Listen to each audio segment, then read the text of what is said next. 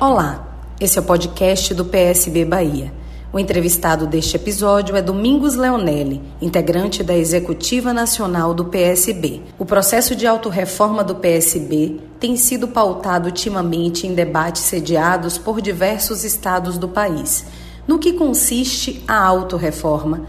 Bom, a autorreforma do partido significa é, que o partido, o nosso partido, está respondendo a uma necessidade histórica necessidade de atualizar o seu programa, escrito em 1947, embora muito válido em vários pontos, mas precisando se adaptar às mudanças no Brasil e no mundo. Quais são os principais elementos deste processo e de que forma estão sendo conduzidos? Existe previsão para o início destas mudanças? E quais são os benefícios? Olha, a, o processo é o seguinte: nós estamos preparando um, do, um documento é, amplo que será é, discutido numa conferência nacional do partido. Não é um congresso, é a Conferência Nacional do Partido, destinado aos membros do Diretório Nacional, aos presidentes de diretórios estaduais, às bancadas parlamentares, às coordenações do, dos segmentos é, sociais do partido.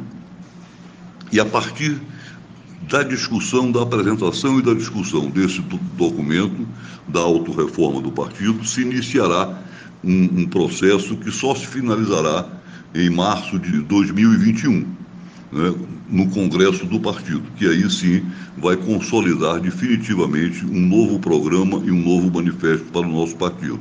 A estratégia de economia criativa tem relação com a autorreforma? A, a economia criativa já foi aprovada como eixo estratégico de desenvolvimento pelo nosso partido em março de 2018 e será nesse, nesse documento do, do partido talvez um dos seus pontos principais. Né?